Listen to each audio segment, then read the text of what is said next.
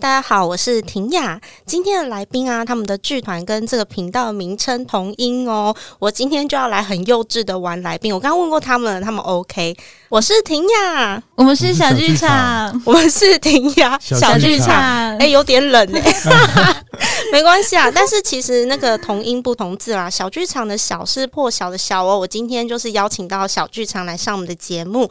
他们在介绍的时候，好像会说自己是阳明春晓。那象征的是阳光无所不在的这个意思。我注意到你们的脸书上有一句“日光无所分别”，所以是破晓的晓，阳明春晓的晓。那今天很开心邀请到小剧场的创办人之一李梦荣以及团员陈佳怡来跟我们聊天。那也要推荐呢，接下来有即将要演出的作品有两个，第一个是第一页，再来是家庭场景。那我们就先邀请梦荣跟佳怡打声招呼。好，听众朋友大家好，我是李梦蓉。听众朋友，大家好，我是佳怡。那我想要问一下，因为小剧场啊这几年其实都生根在万华嘛，等于是如果讲到万华有一个剧场的话，就会想到你们了。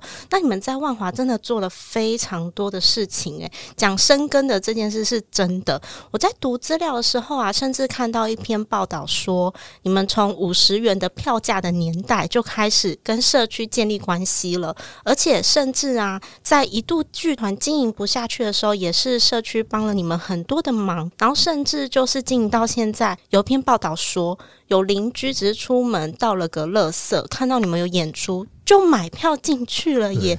哇，这个真的是超级让人家羡慕的，怎么有办法做成这个样子？然后去年呢、啊，也开始有了万座小剧场的开幕。万座跟大家解释一下，其实它的意思就是。万是不是指万华的意思？对，万是万华。然后座其实是指剧场，没错，它是日文的意思嘛，对不对？刚当初选这个名字是希望保留呃万华这个地名，所以用万。那座就是跟卡布基萨就是这个咋座的意思。那当然万座组合起来就是万华的剧场。那同时因为小剧场很小嘛，我们只能容纳两百个席次，但我们也希望能够引入万人入座，所以它就是取了这样的美意，哦、叫做万座小剧场。万人入座哦，原来有这样子的意思，所以他们现在也在经营，就是万座小剧场哦。所以小剧场本身另外自己也有了一个剧场了。那一路走来超级不容易的，所以我现在有非常多好奇的部分，就是想要来询问。我想知道，我刚刚读到那篇报道，五十元的演出，然后有社区的，就是婆婆妈妈进来，听说他们哭得很 惨，对，就是我看到那个报道是这样写的，这是什么演出啊？然后事实上。发生了什么事情？可不可以跟我们分享一下？其实小剧场到现在十八年，其实刚开始我们就希望有自己的排练场，团员可以在一起生活、一起排练、一起演出，这其实是我们的梦想。所以当小剧场走入第六年、第五年、第六年的时候，我们来到万华。那为什么来到万华？因为就租金比较便宜啊。因为当时就算十几年前，其实呃租金还是非常贵。那我们就找了一个一楼跟地下室，有了自己的排练场。可是没有人会跑到你的排练场看演出嘛？而且那时候的这种非正式的剧场其实还算少。那我们就想说，怎么样去吸引在地的观众，甚至是我们的剧场好朋友们一起来到我们的空间看演出？我们就推出了五十元就有好戏，因为那时候便当可能六七十块，就是你比一个便当还要便宜的一场戏票，那你究竟可以看到什么？所以我们就在小小的公寓的地下。是大概只能容纳四五十个观众，我们就做了一个小细节。那其中有一个作品叫做《第一页》，这也就是跟我们今年在再度重演的作品《第一页》是一模一样的内容跟剧本。但是呢，我们是让观众好像闯入别人家里一样去欣赏这个故事。那当时就有很多附近的居民觉得五十块很便宜嘛？哎、欸，原来巷子里面有一个剧团，哇，就是因为刮刮戏嘞，他不了解我们，但是就透过这个来看我们的戏的过程，哎、欸，阿妈就会很就摸着我们演员的头说啊啊一个。你刚刚演得很好，然后啊，是不要难过，不要难过，怎么样？就是去跟他分享这个情感，那就慢慢这样的让我们可以让观众跟我们的演员或者是我们的团队们可以有更多的互动。后续他们也慢慢变成我们的观众。所以刚刚有提到，他大家真的可以在倒完垃圾说：“哎，我现在要倒垃圾，我十分钟回来刚好看演出，七点半入入场。”他是可以跟上我们的生活节奏，然后来到我们的空间看演出。所以当我们有几年其实真的很辛苦，就是补助啊、票房啊或什么不如。如预期，甚至是可能有一些大环境的改变。当时其实我们也是透过跟这些在地的居民，无论是社区戏剧班或是一些社区的计划，来支持我们走到今天。所以，我们为什么从二零二二年开始经营万座小剧场正式开幕，也是因为我们在万华深耕了将近十年的时间，能够去获得这个承租万座小剧场的机会。虽然我们每个月要付很贵的租金，可是每一个剧场人有一个自己的剧场，这是一个很重要的梦想嘛。所以，但是就透过我们自己的努力，在地的民众的参与，让我们有了万座小剧场。所以，我们也更期待这个剧场其实不只是属于我们的，也不是只有属于观众跟表演艺术团队，它也可以让在地的民众可以更容易进入这个空间。这也是我们期待的。嗯哼，所以其实一路走来，你们也经营了好几个空间嘛。刚刚讲那个婆婆妈妈倒垃圾这件事情是真实发生的，对不对？真实真实真实发生，他们是真的跟你讲说，我去倒个垃圾，然后就过来看演出，这样。就问问我们说，啊，你是几点被搬去啊？然后我们就告诉他啊，七点半。他说啊，刚好我现在六点五十，我倒个垃圾。等一下就回来看演出，啊我们张票多少钱？有没有折扣？哦，有，好，就买票来看。也太有趣了，观众非常接近的一种的真的哎，这个对话就是等于是他很认识你们，然后也信任你们，他也没有问说是演什么，没有没有，他们不需要，就不需要就这样走进来，很不容易。刚有提到对吼，过了一个年，万座小剧场你们已经经营两年了，不是去年，是前年的事情了，一年半，一年半差不多。其实，在经营这个剧场的时候，也是花了蛮多的，就是巧思的。哎，这个万座小剧场，你们有把它打造成你们想要的样子吗？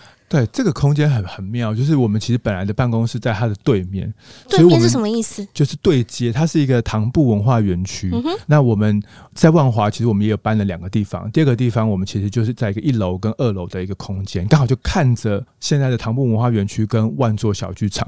然后我们就会跟当时的营运团队明华园去承租场地来做我们年度的演出。但我们就想说，如果有一天我们可以来这里变成我们自己的剧场，该有多好！然后后来刚好是呃明华。园的约到期了，然后在重新标案的这个过程中，明华园也愿意把这个机会让给年轻的团队，所以我们才拥有了九年的一个承租权。虽然我们每个月要付给文化局十二万的租金，还要负责修古迹，所以其实它是一个非常大压力。但是我们可以把它做成我们自己的样子，例如说，我们保留了整个大面积的舞台，有二十二乘以十四点五平方公尺的一个舞台的空间，高度其实有五米五。所以很适合舞蹈、戏剧，甚至是马戏的节目。那有一些音乐性的节目也很适合来这里排练。所以它其实是又可以排练，又可以演出。因为它是国家戏剧院的这个大小的舞台，能够有在这样的剧场演出，其实是很重要的。因为我们在国际或其他县市的巡演的时候，它都必须要有一个。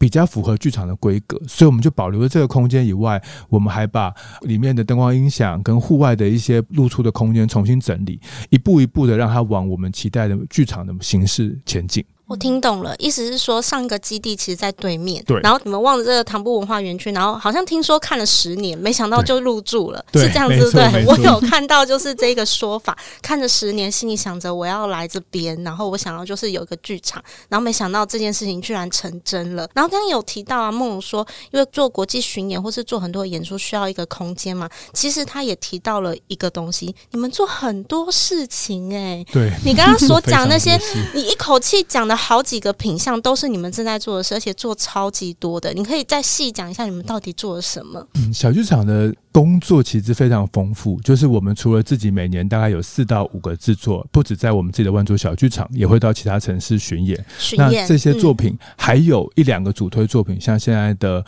草来之音》或者是我们的罗丹计划，这两个是往欧洲主推巡演的作品。所以，我们每年大概五六月，甚至是六七月，我们其实都在欧洲巡演。那我们也透过这样的空间，跟我们在地的资源，做了蒙甲国际舞蹈节跟小剧场艺术进驻计划。那这两个计划其实都是。透过在地的资源，我们的努力，还有一些国际网络的连接，所以你会看到国外的艺术家来台湾演出，他们在这里办工作坊，然后甚至有一些小型的跟在地艺术家合作的呈现会，所以其实非非常丰富。那这些活动都希望大家可以走到万华，来到万座，不管是看一个演出或上一个课程，去体验表演艺术，就在你身边的这个很美好的事。我们其实还有办文化论坛，就是我们去谈一些关于剧场生态，像去年我们谈永续，之前我们谈无障碍。这样的主题。那同时，我们也想要跟在地的民众跟校园接触。其实我们也有做校园的教育，做甘蔗季的小演出，或甚至我们还有做很多开放空间跟导览的事情。那当然，剧场我们这样子还是没有办法容纳所有的内容嘛，所以我们还开放了很多的档次，其实是让一般的团队可以租用，或是透过我们的专案的支持，例如说易碎节的场地自主计划，为自由讴歌再次万座这样的场地支持计划，来让一些新锐、年轻甚至是有潜力的艺术家可以来使用万座。那其实台湾的这种中小型的剧场其实是比较缺乏的，就是如果小，可能就只有七八十席，舞台也小小的。可是万座可以容纳就是一个大的舞台，但是是少的观众席。所以你第一次来演出，你可以做出一个非常能够往下一站巡演的规格。可是我不用负担七八百张那种。票房的压力，我可以把自己最完整的作品可以呈现出来，所以这也是为什么我们这两年其实很多戏剧舞蹈团队会选择在我们这里演出。那他也希望透过来这里演出，可以连接我们这边的国际资源，甚至能够被其他县市的策展人看到。所以很鼓励大家有新的节目也可以来我们万卓演出。刚的资讯量有点大哦，超级多，超级多的。但是呢，我有呃，刚刚在听梦龙讲的时候，我就想到说，好像有居民有反映说，哎，来这边看的演出人好大哦，不会像说就是去到那种大的剧场人很小这样子，也是一个很好的回馈，就是等于是一个很很近距离的，但是看到很精致的演出。对。然后它的规模又是大的。然后刚刚梦龙也有提到啊，其实很多的作品到欧洲巡演，或是其实是在其他国外的地方演出的，就如果有。自己的剧场的话就可以拉回来，譬如说这个第一页就是之前在小的公寓里面演出嘛，然后后来好像有去香港演出，对吗？对，这个作品叫做《第一页》，刚刚有提到，那当时他其实是博渊导演他做的一个自己。自创的一个剧本，那其实故事非常简单，就是一个姐弟在家里，然后他们面对失去母亲的第一页。那其实听起来好像就是很八股的故事嘛，也没怎样，就是很容易出现这种很像八点档的剧情。可是其实这跟我们的生命其实是很接近的，就是我们可能有我像我现在将近四十岁，我的家庭就是我跟我哥哥，那可能跟我差不多年纪的人，他也有一个他的弟弟或者他的姐姐。那但是我们好像永远都没有办法把真的话。讲给自己最亲近的人听，我们总是把情绪啊、压力都给身边的人。可是这个状态如何导入个剧本里面？所以钟伯恩导演他有一个姐姐，他在这个脉络里面，他写了一个关于第一页的剧本。那当然，钟妈妈还很健在啦，只是说他透过这样的故事去讲所谓的家庭亲情之间的关系，然后这里面还包含了这两个人的背景，跟他们去如何去面对当时社会的压力跟一些国家的一些思考。所以当时这个剧本其实做出来了之后，第一版的版本，因为我。因为角色的关系，我们把它改成一个姐妹的版本，其实就非常轰动。我们大概我记得小细节很快就卖完了，嗯，然后后来我们又推出了前往香港的版本。本来在香港，当时我们合作的团队是那个天边外剧场，是香港非常重要的导演陈淑熙导演的剧场。他就说他以为这个戏是一个亲情剧。但不是，他其实在谈的是一个，呃，非非常超现实，然后去谈你当下很多呃社会的议题、人心的一些呃很复杂的情感，然后在剧场里面真实被呈现。所以当他给我这样的回馈的时候，其实我还蛮震撼。就是我们本来看很习惯，对，我以为是亲情剧，亲情的东西吗？他不是吗？嗯、应该说他是，只是他还是会有，因为那个姐姐在外地，其实她是很长时间待在外面工作。嗯、然后呢，她是因为妈妈突然的离世，然后弟弟叫他姐姐回来，嗯、那是不是？他们之前有一段争吵，所以他其实很久没回来，还什么的。我看文轩感觉好像是这样，其实是我觉得也不算是说有一个争吵，我觉得很像是每个家庭都会有的状况。就比方说，有的时候我我会有。事情不会愿意跟我妈妈说，因为我可能觉得她没办法理解，或是我不希望她担心，所以我不会讲。父母亲可能那边也会有，那我觉得他们的状况很像是这个一般的家人都会遇到的，应该就是我们东方人的这个基因，我们会不希望常常都是这样，所以我们就什么都不讲。对，那他们的状况也是这样，但是就是当我们什么都不讲的时候，就会有很多可能我会我不对误会不谅解。其实我好像不觉得你爱我，但其实像我很爱你。但所以这个剧本其实很有趣的是，他从很多。很多小细节在讲他们怎么表达他们对于彼此的爱，只是他有的时候都说的很隐晦，但这个隐晦我觉得也很有东方的，就是我们亚洲人的这个特色，就是这个隐晦的东西一出现，我们会知道说，哦，原来他妈妈或是姐姐是非常在乎这个家的，整个每不管是姐姐或弟弟或妈妈，他们都彼此牵挂着彼此，只是因为他们不知道该怎么讲。嗯，这样子。我注意到你们的文宣啊，开宗明义就讲说要挑战观众的泪腺，哎，感人演出。所以，哎、欸，你们预设观众一定会哭吗？其实我觉得观众不用预设他自己会哭，但我觉得，因为他这个故事本身就是一个很简单的故事。我觉得他可以比较开放的心态进来到剧场感受一下它是什么样的故事。只是因为很有趣的是，德姐那时候一开始就跟我们说，就是她超级喜欢这个故事，是因为他一开始读剧本的时候，他一看完马上就大爆哭。所以我觉得他可能是一个，他淡淡的，他很像清澈的水，但他有的时候这个这个力量到后面的时候会给你意想不到的。一集，我们要来科普一下，刚刚讲的德姐是谁了？她是蔡灿德。然后我们这一次的就是卡斯啊，领衔主演的是你们家的当家。钟博渊，对，对，对，然后跟蔡灿的，哎，这个组合我很好奇耶，因为其实我在查资料的时候也有看到，之前好像有十个演员挑战过这个剧本，然后用不同的组合，有的时候可能是姐弟，有的可能是姐妹，嗯，但是我自己会有点想说，好像姐弟或姐妹之间的相处还是有点不一样的，所以我有两个问题想要问你们的，就是姐弟版跟姐妹版真的会不一样吗？因为我觉得那个关系在我们平常的相处啊，感觉上是不同的。然后再来第二个好奇的就是，哎。为什么这一次是这个组合来演出呢？那为什么德姐会答应这个作品？那我先说德姐好了，嗯、对对对好，你现在说。其实钟博渊导演已经非常少他演自己的作品了，对啊、因为导演他怎么可能同时看舞台上在感受那个整个剧场氛围的事？嗯、但是这一次他为什么想要演？因为这个作品跟他的生命经验、跟他的故事其实是很接近，那所以他选择了自编自导自演来做创造这个作品。那当时我们就在想说，到底哪一个角色或哪一个演员可以跟钟博渊导演？掐变一下哦，所以他先决定他要自己演，然后你们要找一个女生来跟他搭配。对，然后我就想说，完蛋了，那是不是能够找一个有趣，他可以帮我们小剧场？因为现在小剧场也需要新的观众一起导入剧场，因为大家都看 Netflix 嘛，已经没有什么人要进剧场了。但是我们在想说，有没有可能找有一点电视、有一点电影经验，可是他又不要完全是电影，因为电影的人可能就不太愿意走入剧场。他刚好就是跨影视剧场三期的一个。演员，后来刚好是我之前的上一个工作，我跟阿德蔡善德有一起合作一个广播的节目，所以就马上想到阿德，然后我就想说，那我就把这个剧本透过经纪人传给阿德看看好了，嗯、就就跟他刚刚呃佳怡讲的，就是他看到这个剧本大爆哭之后，马上答应要演出哦，对，而且很妙，就是我们第一次在剧场，我们还在谈哦，然后导演就有点。皮，他就说：“哎、欸，那我们要不要来读本一下？”哦、对对对，我们就马上 audition，对对对，马上冷读。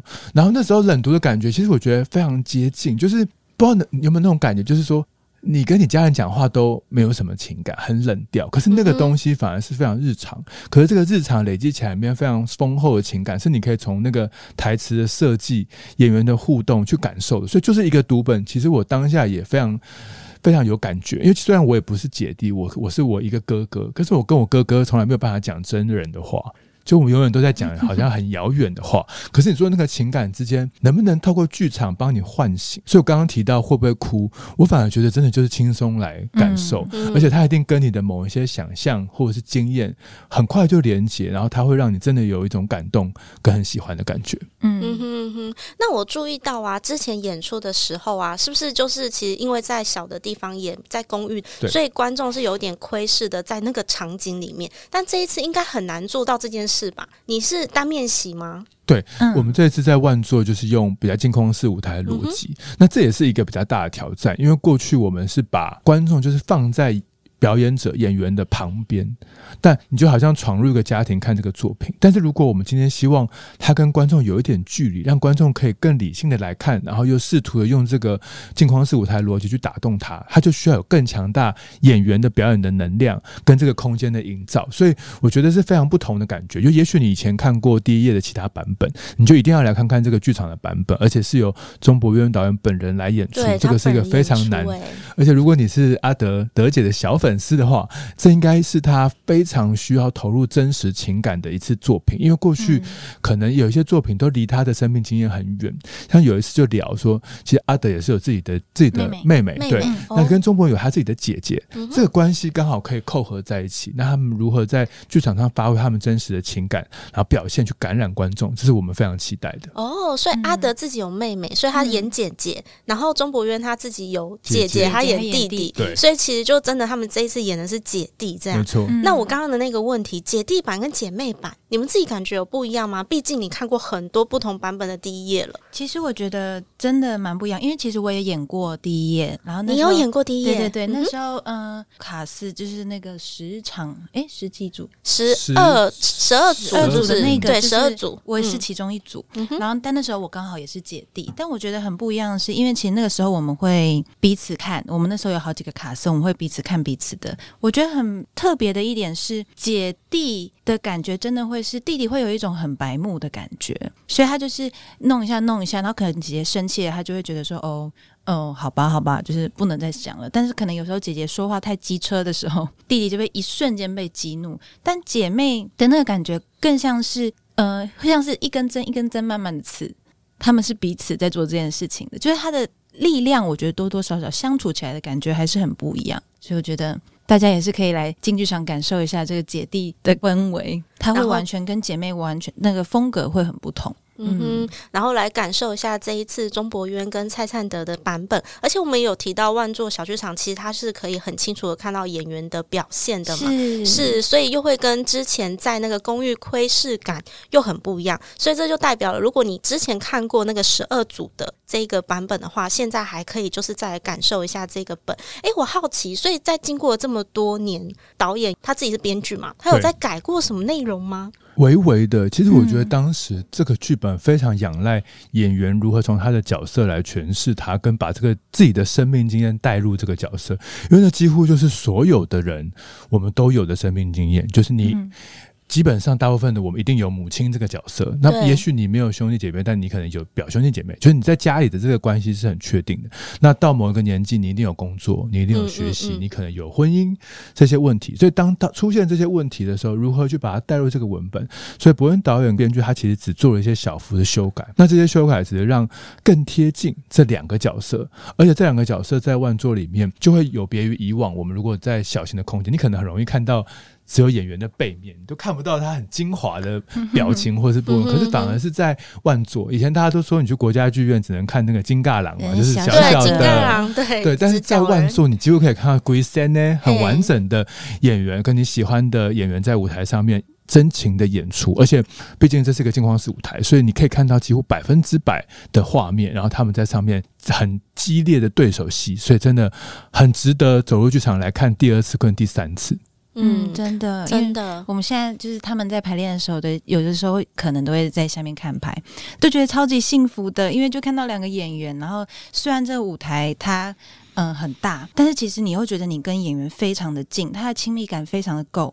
然后，所以我觉得这也是一种就是小挑战嘛，对于演员来说，就你同时要有一个投射的能量，但同时你也需要照顾非常细微的。表演，所以你觉得非常的幸福的，可以看到德姐跟博渊导演在台上，然后你会知道说，哦，他们的能量开出来了，但他们又有一些细微的东西是很值得探究的，这样，哎，真的是很幸福。排戏是在你们的这个直接在剧场上排吗？还是你们？哦，所以现在场景已经搭起来了，是这样吗？因为我们现在有万座小剧场嘛，嗯、所以其实我们很多制作的时候，我们会希望它也可以同时在就是一比一的舞台上。就是排练，哇，也太幸福了，真的。然后，但是我们就是一开始现在会先用一些代排道具，然后慢慢的填满这个舞台。嗯嗯，所以，其实演员以前像我在我们那时候还在小的排练场的时候，我们很常是不太知道自己在干嘛的。就是导演有时候会跟我们说：“你这里要走快一点，走快点。”这样。然后我们想说：“为什么这空间就这样而已？”啊，因为空间感不一样嘛。对对对，你能够在一比一的。排练场排戏或者是剧场排戏，非常的幸福哎、欸，没错，对，真的真的。那我还有很好奇的一件事情啊，我们刚刚没有认真的介绍一下佳怡，大家会听到吗？对，就是佳怡刚刚在讲说她演过第一页，然后呢，她又是就是小剧场团员，其实她做很多事情哎、欸，对对，我来介绍一下，我怕她害羞，对，你帮我介绍一下佳怡本人，她为什么就是这么多彩？佳怡呢，这可以从学校毕业开始讲起吗？台大戏剧系是专业科班出身的演员，他非常喜欢演演戏。那其实我们在过去团员甄选的时候，有一年就遇上了嘉怡，然后他在加入我们一整年的排练跟训练之后，他其实就拥有非常好的表演的能力，然后他也对表演就更有表现跟企图心。那中间他还出去不同的地方，在这段好像不要讲，好，就是可以讲，可以讲，你就讲。哦，OK，好，反正他就是出去磨练了一下，发现其实能够一直演出，能待待在一个团队演出这件事，其实是非常珍贵，因为我每年有演不完的戏，嗯、对，所以家里就回来剧团之后，他变成全职的团员，那他可以参与我们几乎所有的演出，而且他可以提早知道，像我们都已经排到二零二五年的计划，然后他随时都知道我今天要去什么地方，要演什么，压力非常非常大。可是也不只是演出，因为一个剧团你要养演员其实是很困难，但嘉怡对行销也很有兴趣，所以他就开始一起做行剧团的行销、网络社群，然后跟一些推广的。的工作，然后他甚至也在学校，就是负责我们的一些教育推广的任务，所以他的任务其实非常丰富，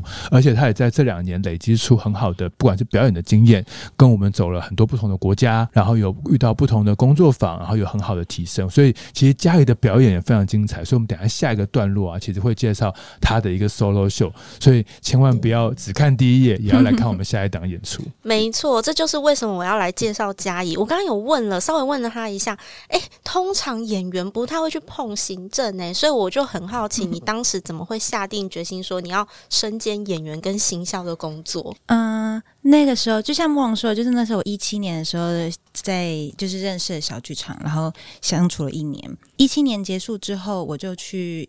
就回到那个白 case 的演员的状态。那其实我觉得大部分的台湾的演员其实很辛苦的是，他需要去打工。所以那时候回到白 case 的状态的时候，我也是如此。就是我同时在接戏，然后我同时也在打工。其实我觉得这是超级无敌辛苦的一件事情，因为那时候我在酒吧上班，嗯哼，然后所以我有可能早上十点在排练，然后排练到下午，然后晚上会直接接。酒吧的工作，那酒吧有的、哦、累的，对，酒吧有的时候会到一点，有的时候到三点，然后有的时候拖台，酒吧超会就是拖台，拖台、就是、拖台是什么意思？拖台呢，就是客人都不走哦，客人都不走，他就是时间到了，他们还不走。嗯哼，但就是因为它是一个酒，我觉得酒吧是一个很特别的环境啦，也是因为如此，所以它也是有一些有趣的东西。但就是因为他可能回到家的时候，我已经四五点了，那四五点。摸一摸，其实我可能早上九点我要再起来，我就要再继续去排练。所以其实那个时候的生活大概都是这样的模式。我觉得它是一个，虽然它有有趣的地方，那但其实也是一种消耗。嗯哼。然后它对于表演来说，我也觉得它会有一点点，就是我一直会觉得有一点，就是它不够好的地方。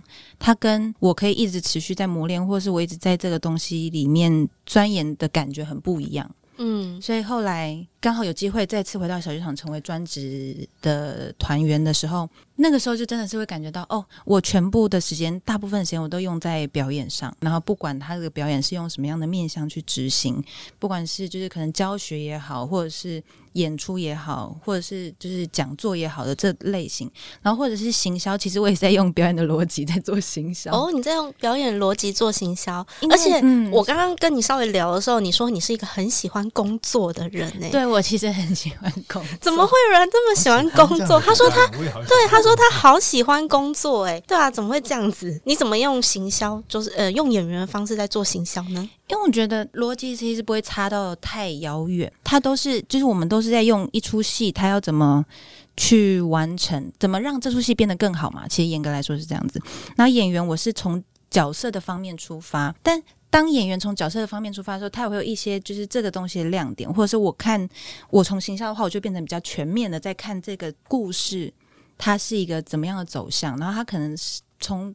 观众的角度，它的亮点会是什么？然后从演员的角度，它的亮点会是什么？我觉得会有这几种不同的方向去思考。但我觉得这超级像在做剧本分析的哦。嗯哼嗯，但行销有趣的是，就是他会更把，就是以大众面向的。这个故事的东西再提取出来，然后再把它分裂成好几个不同的小点，然后再去因应他就是喜欢这个东西的人，然后去就是发放这样发放这个讯息，这样我觉得是这种感觉。好，因为你刚刚在讲这个时候，我就想到你跟我说你在酒吧工作的时候，甚至还做到店长诶、欸，然后你是不是也把这个每个人喜欢的东西，就是投其所好的在对待你的客人？对，那。我那时候会去想要去酒吧上班，也是就不知道哪根筋不对。就是我觉得酒吧有可能会遇到喜欢表演艺术的人，因为就是我们会有更多时间真的在聊天。但是因为酒吧其实很多客人，酒吧因为其实台湾的酒吧很多，对，你要怎么让这也是某种行销的一部分，就是。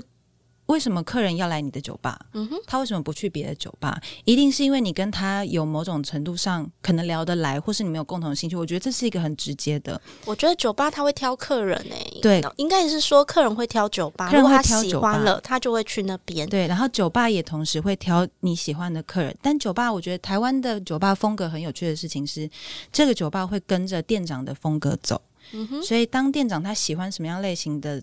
状况的时候，这间酒吧会微微的在调整它的样式。我觉得可能演员或者是作品也有的时候会因为里面的人会有不同的变化。我觉得也是这种感觉。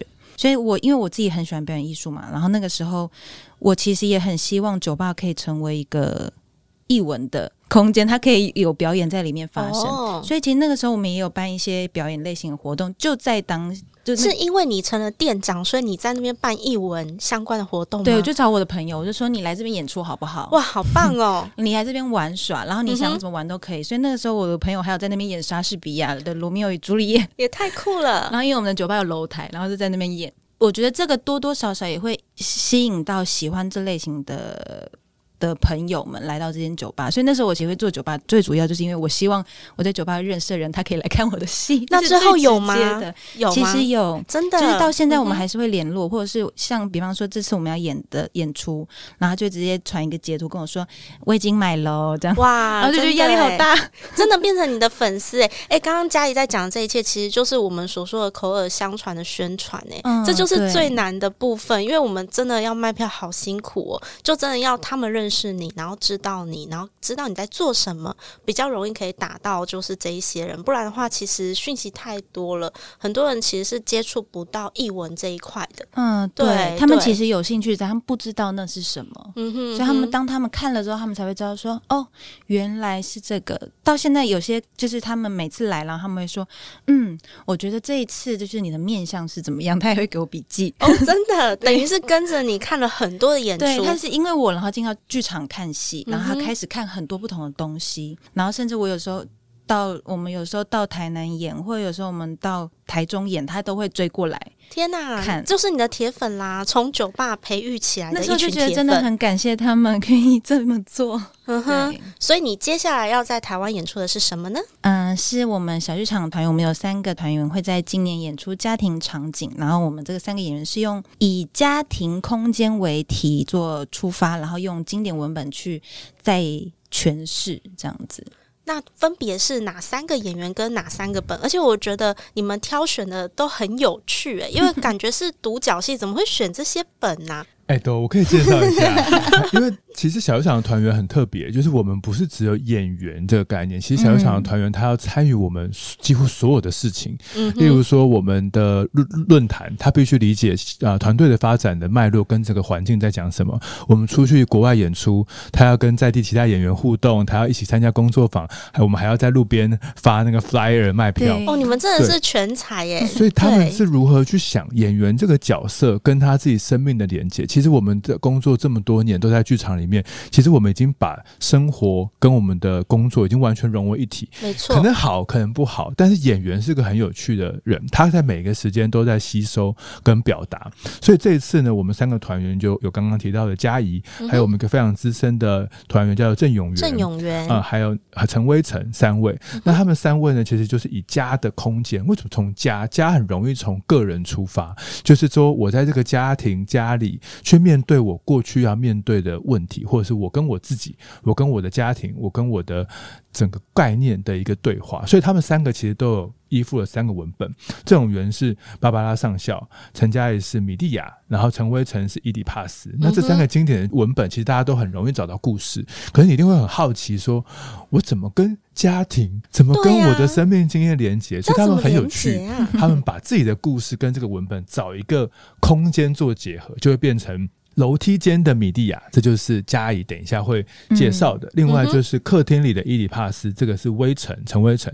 陈威成其实是一个舞蹈系毕业的舞者哦，他是舞者，对，嗯、但是跑来剧场当演员，是 那怎么样能够在这个楼客厅里面去呈呈现这个弑父爱母的这个这个故事呢？他要怎么样呈现杀父娶母、杀父娶母的故事？那再来就永元，永元就是一个中文系毕业在写剧本的一个我们非常资深的演员。那他怎么样去呈现这个芭芭拉上校？而且他在玄关里的芭芭拉上校。大家就可以来看看这三个演员如何把他自己的生命经验文本，在这个家庭的空间，然后有三段演出，所以其实非常值得，也非常精彩。就你可以看到三个演员在这里面的精彩的表现。好，我要跟听众讲一下，嗯、意思是你买一张票可以看到这三个演出哦，等于是一张票你就看到三个演员的演出，而且它是独角戏，对不对？对，这就是我很好奇的地方，因为刚刚有听到就是三个很经典的本，可是要怎么用独角戏来呈现呢、啊？因为佳怡今天在现场嘛，那我们就真的要来问他一下了。佳怡，你的楼梯间的米蒂亚，我们现在跟大家讲一下米蒂亚是什么故事好了。好，嗯、米蒂亚呢，其实它是一个米蒂亚，它其实蛮国的公主，然后她爱上了从就是别的国家来的王子，叫做杰森，然后就因为对他一见钟情，所以他就为他做了就是所有的事情，然后跟他来到了希腊，然后结果没有想到就是杰森就是要背叛他，跟柯林斯的国王的女儿结婚，也是一个公主，对，对。也是一个公主，然后但是她更有钱，她更有前途，她如果跟了这个公主结婚，她的人生就像。飞黄腾达这样，然后米蒂亚就没办法接受，他就觉得杰森就是背叛他了，然后他就因此开始执行就是他的复仇计划。复仇计划，然后他的复仇计划呢，就是他叫他的两个孩子送了一件非常漂亮的衣服给到这个公主，然后公让公主穿的时候。就会中毒身亡。然后呢，当这件事情成功了之后，他也把他的两个孩子给亲手杀掉了。他就是这么做，都只是为了要就是报复杰森，让他从此之后就是一无所有这样子。嘉颖，你要挑战这个？对，我要挑战这个。不知道哪根筋不对？你怎么会选米蒂亚？等一下，这是你们自己选择的本吗？嗯、呃，是因为其实一开始我其实是对于米蒂亚这个角色觉得。很有趣，但是那个时候就是很直觉的选这个本。我一开始其实心中还有很多个女性角色在思考，嗯、就比方说什么海达盖伯勒啊，也是我其中一个思考的角色之一。然后或是或是诺拉，那时候我也有想过，嗯，但是后来就是不知道为什么，我就很直觉觉得，嗯，就是米蒂亚了。但那时候还没有很深入的，就是想说要来研究一下没有，我就只是很直觉说就是米蒂亚，我就先决定他了，今天就是他，嗯、然后再。嗯、呃，后期在研究它的时候，我才觉得吸引我的反而不是米蒂亚这个本体，吸引我的反而是米蒂亚跟歌队相处的这个两个人之间的关系。哦，歌队对，嗯、然后我那时候就觉得，相较于呃比拟成现代的话，到底他们会是一个什么样的关系？我就觉得很这个关系很熟悉，很像我日常生活中就会接触到的。例如说，比如说我们在网络上的网网民。或者是我们很常在看影片的时候，旁边那个弹幕会一直跑，就是这些弹幕在跑的内容，他们就说什么哦，我觉得怎样怎样怎样，你应该要怎样怎样，或者我很支持你啊，我超喜欢你的啊，你做什么都是对的。就是我觉得，我从米蒂亚的这个剧本里的歌队的语言里面，我就觉得他们就是网民啊。哦，你觉得歌队就很像现在的网民？是，他就一直在旁边，然后跟米蒂亚就是。消息他们也是第一手知道，他们就是一开始那个知道那个杰森要娶那个公主的时候，就马上跑来，然后就说米蒂亚现在怎样啊？怎样？他现在还好吗？我们这爱来安慰他的。然后米蒂亚也是用一种很像在公开的方式说：“亲爱的朋友，我来见你们，不然你们有可能会不高兴。”那时候我也觉得他很像在跟人家召开一个记者会或是一个直播，他并不是一个私人的角色，他是一直都在处在一个公众性的，告诉他们说：“哦，我现在。”想要怎么做，请你们支持我。然后当他要这么做的时候，他也说，就是你们说过你们要支持我的，我会这么做。然后我也知道我会很痛苦。然后旁边的就是网民们就是说支持你，支持你。然后当他真的要做的，他就说你怎么可以这样做？你真的真坏，你是全世界最坏的女人，你就是蛮国的女子，没受过教育这样子的键盘魔人。对对对，他们完全。有可能，我觉得真的很像是因为他们没有名字，嗯哼，他们也是，他们就是一个代代表一个整体，于是他们可以说任何他们现在就觉得的话，嗯，不管他们现在是支持你还是不支持你，然后就觉得这个关系很有趣，所以米蒂亚这一次也会用独角戏的方式呈现这个米蒂亚，当他跟嗯、呃、公众的关系，然后当这个公众关系走到一样什么样的极致的时候。他会进入一个无法挽回的结局这样子。所以这个本还在创作当中吗？其实我现在已经就是完成了，因为我现在站在就是进行排练当中，嗯，就是还有蛮多蛮有趣的地方，就是很期待到时候可以跟观众见面，就我们一起来讨论一下这个不同形象的米蒂亚。嗯嗯，大家可以来期待一下，就是这个米蒂啊明明是一个希腊敢爱敢恨的女子，而且听起来很可怕。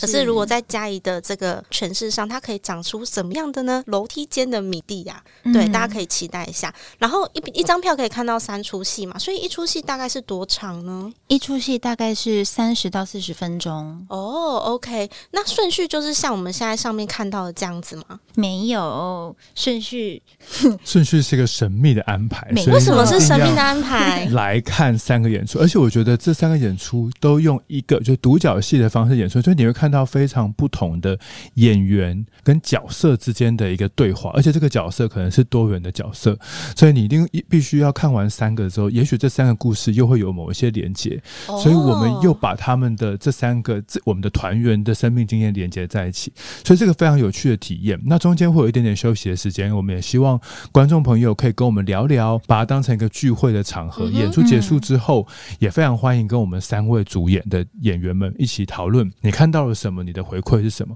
我相信也是对他们或对你自己都非常有帮助。哦，所以会有演后座谈喽？不一定会是这么正式的方式，我们希望可以轻松一点，轻松一点，有点像聚会。因为我有注意到这个只有演三场，然后一天只有一场嘛。对，原来就是这样。因为如果我们演两场的话，可能下面那一场就会很紧张，嗯所以这样的话就可以预留一个交流的空间跟时间在那边。对，哎、欸，真的哎，那就是如果大家有要来看戏的话，我会建议你们就把好好的可能两个小时、三个小时都留下来，因为等于是演员还会跟你交流，对，然后就是很轻松的这样子的聚会聊天，这样对，至少两小时，你要完整的在剧场里面跟我们一起体验这三个文本、三个角色。嗯，那我们是不是其实要来讲一下时间？可是这样听起来好像我们要录完的感觉，我还有很多想好奇想问的。我们先丢一下演出时间好了。好，我们丢一下演出时间。那我们先来介绍一下，就是什么时候会发生这两个演出呢？好的，第一页呢是三月八号到十七号，然后它总共会有八场，八场嗯、对，八个场次可以选。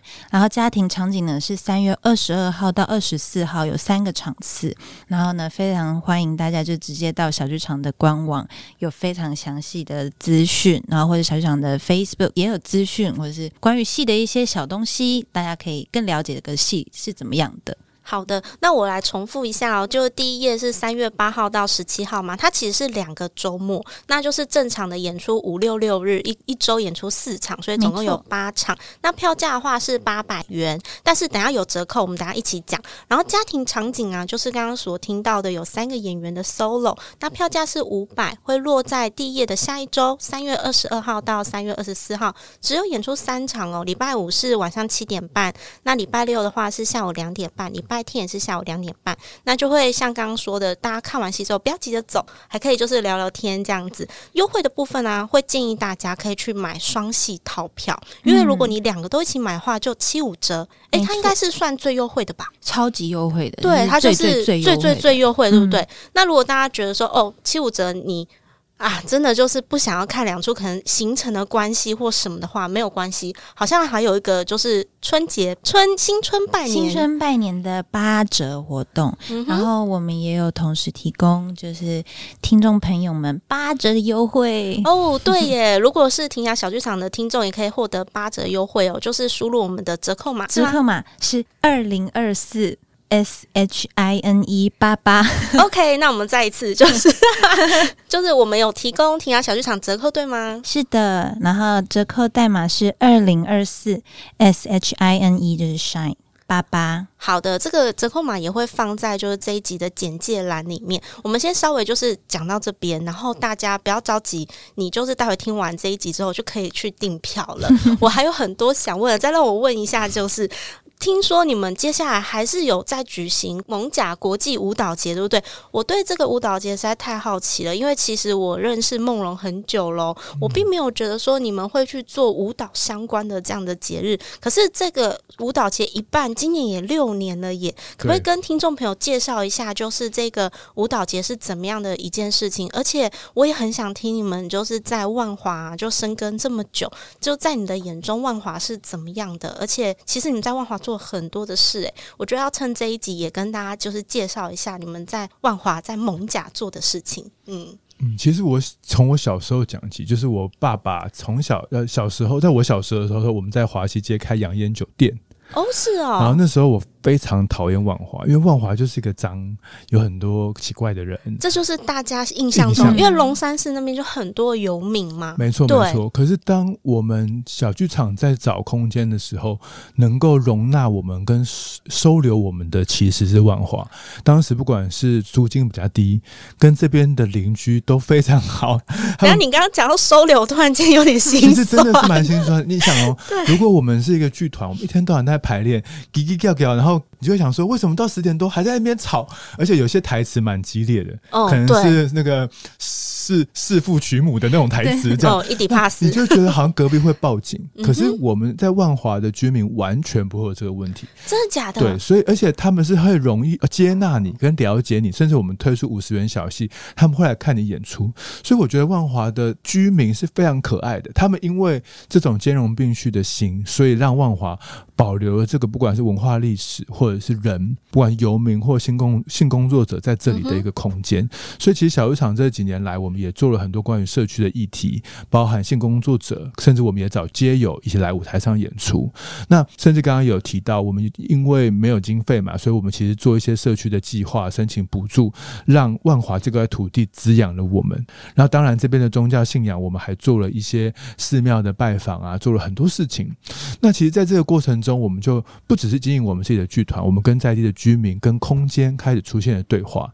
所以有一次呢，我们的艺术总监博渊在上课的时候遇到耿一伟老师，就是现在的台南艺术节的策展人，嗯、他就说啊，博渊，你们万华不是有几个空间，你要不然弄一个什么舞蹈节，什么什么呃，want to dance 好了，你就让大家都来跳舞，对，就是这种感觉。好，然后谁知道他居然跟一个执行力最强、最笑的艺术总监钟博渊讲。博渊就回来跟我们说，他就说：“嗯，我觉得很好，跟他讲的很有道理。我们来办一个舞蹈节。天哪，就因为这样，对，然后我们就出现一大堆问号。现在听众朋友应该也是一堆问号 打到头，说为什么我要办舞蹈节？然后钟伯恩就说：因为我觉得舞蹈很好啊，而且舞蹈没有语言呐、啊，我们很容易跟大家交流。反正看不懂也没有关系，就去感受这个嘛。我们也不一定什么都看得懂。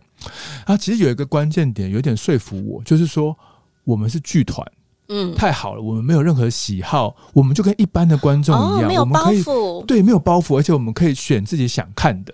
然后那时候耿老师也给我们个想法，你的舞不要太久了，就十五分钟、二十分钟就好，太久大家也是睡着了。好，所以当时我们推出一个概念，就是所有节目可以是 working in progress，就是所谓的未完成，嗯、就是创作中的作品。那当时在四月这个时间，我们也是考量。整年度其实大家都有很多规划，二三四月可能那时候补助也还都没有出来嘛，大家还没有决定自己要干嘛的时候，可以来万华把这个作品跟大家互动。所以虽然我们一开始就叫国际舞蹈节，可是其实国际的面向是比较少的，就有些国际艺术家来参与。好，到我们二零二三年，就是去年的时候，我们开始把它转型为一个蒙甲国际舞蹈节暨交易的平台。交易平台，那这个交易平台也是我们这两年疫情后，我们开始去看别人是怎么样做舞蹈节、舞蹈的交流，或者是剧场的交流，到底可以怎么发生？我们发现这种网络其实非常重要。那台湾。大家其实不知道，我们生长在一个非常自由的地方，我们创作是不需要审查的。对，你在路边，呃，你可以裸体哦，只要你不要被检举。其实你在任何地方，你也不会有人阻止你做任何事情。然后，甚至我们是有很多开放的观众跟在地的居民，是很能够能够接受你，尤其是在艋舺。那所以呢，我们就希望大家可以来到万华，不只是。我们自己的剧团，呃，我们自己的舞团，同时还有创作者、国外的团队，甚至是国际的策展人，大家可以相聚在台湾。那这个聚会呢，同时我们会邀请县市文化局的代表策展人来参与，所以它是一个交流，就是有机会你在这里被看到，可能被邀去做工作坊，邀去做驻村，也可能邀去做下一站的演出。我们就把这个网络打得更大，让大家可以在这里有更多的可能，甚至创造机会。所以，我们去年开始转型之后，我们也让六个呃，我们台湾的创作者去了不同的地方演出，包含了呃日本，包含了辽国、新加坡，明年会到新加坡，今年在澳门等等。那我们在做的事情，就是因为没有包袱嘛，所以我们就希望透过我们一己之力，把台湾的舞蹈，不管是推广给专业的这些策展人、艺术节，同时也给一般的民众。所以你会在艋舺国际舞蹈节今年四月十九到二十一这段期间。三天在万华可以看到七十场的节目，超级多的，三天七十场哎，在这里发生。那到底确切是在哪里演出呢？哦，这就恐怖了。我们有 我们会准备一个小小的 brochure，就你只要买了我们的舞蹈节的 pass，你就会获得一个本子。这个本子里面就会告诉你，整个舞蹈节总共会有十三个空间。哇，超级多的！那这十三个空间今年很特别，还有攀岩场。嗯，什么攀岩场？等一下，万华有攀岩场？对，有，而且在万座小场附近。真的假的？然后本来我们就有的龙山寺前广场，或者是书店，然后地下室的我们的排练场跟万座小剧场，你会看到各个不同的空间，甚至是户外的空间都有肢体剧场、马戏、舞蹈，甚至一些互动的这种舞蹈的演出。所以它是一个非常接近民众，但是又非常专业的一个舞蹈平台，而且它也受到很多国际的策展人的青睐，所以他们都很想要到这里。从三天就可以看到整个很多元的台湾的舞蹈的作品跟艺术家，所以这是现在台湾规模最大的一个舞蹈的平台，甚至我们可以喊出来说，可能亚洲。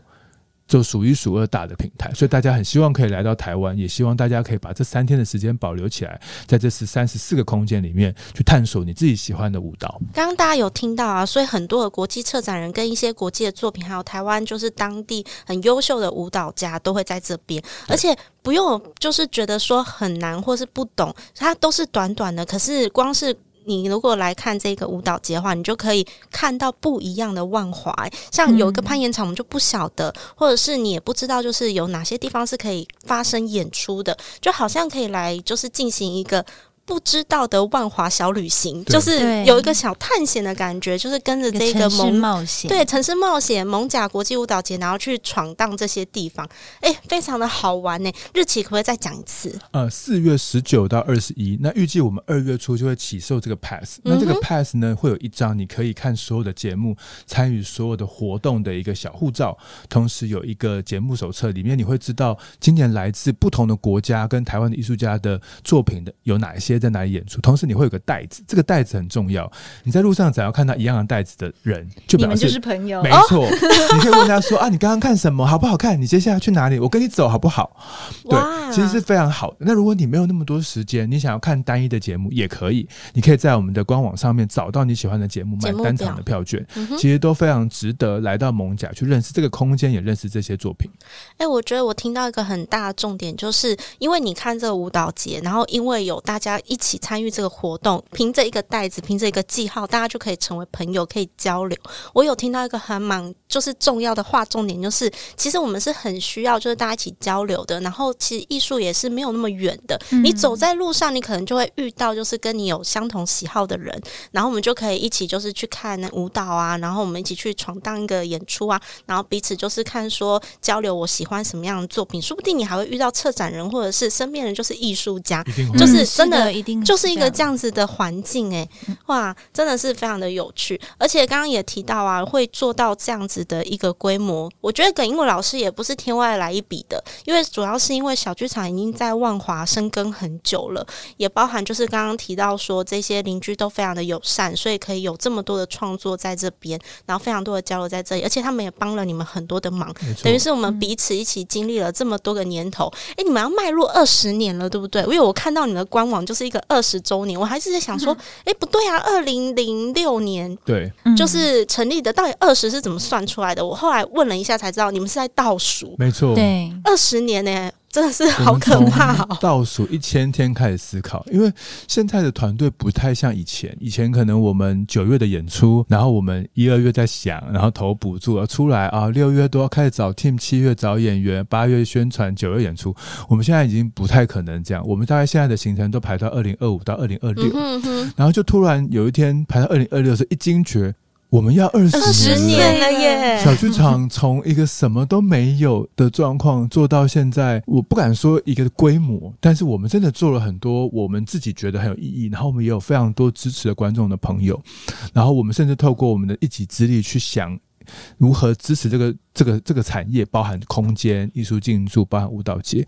那二十年了，我们到底要给观众什么？还是说我们到底要怎么样为这个时间点做一个注记呢？会不会能够做什么事？其实我们现在也开始规划，不管是二零二五的一些创作的计划，二零二六该怎么把我们一些经典的作品，例如《夏日微凉夜话》，大家都非常喜欢哈，还有我们文学改编的系列，还有钟博文导演很擅长对于社会主题的一些很呃很很强烈的批判跟观察的这些作品，怎么样这些作品在这个时间点可以呈现？所以我们从现在就要开始准备。